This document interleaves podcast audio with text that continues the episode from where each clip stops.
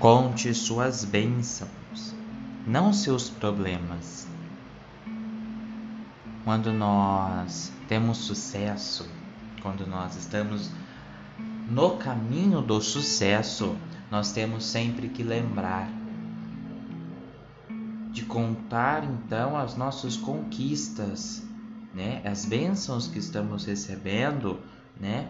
Neste caminho para o sucesso e não contar nossos problemas neste caminho. Muitas pessoas ficam se lamentando, ficam falando dos problemas, ficam criando é, problemas onde não existem.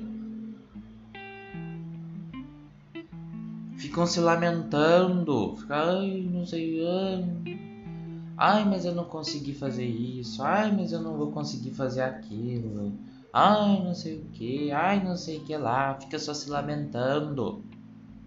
Não.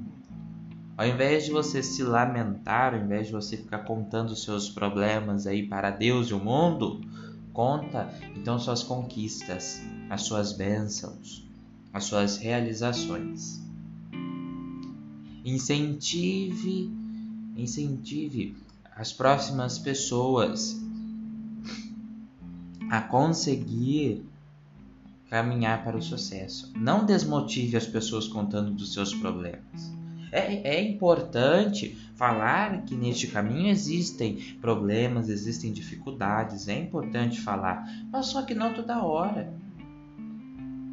Nós temos que falar mais coisas boas do que ruins para incentivar as pessoas neste caminho. É um caminho difícil, é um caminho duro, é um caminho que gera uma, uma certa dificuldade, mas tem muitas coisas boas, muitas recompensas, muitas bênçãos durante este caminho que nós precisamos compartilhar com quem está começando agora.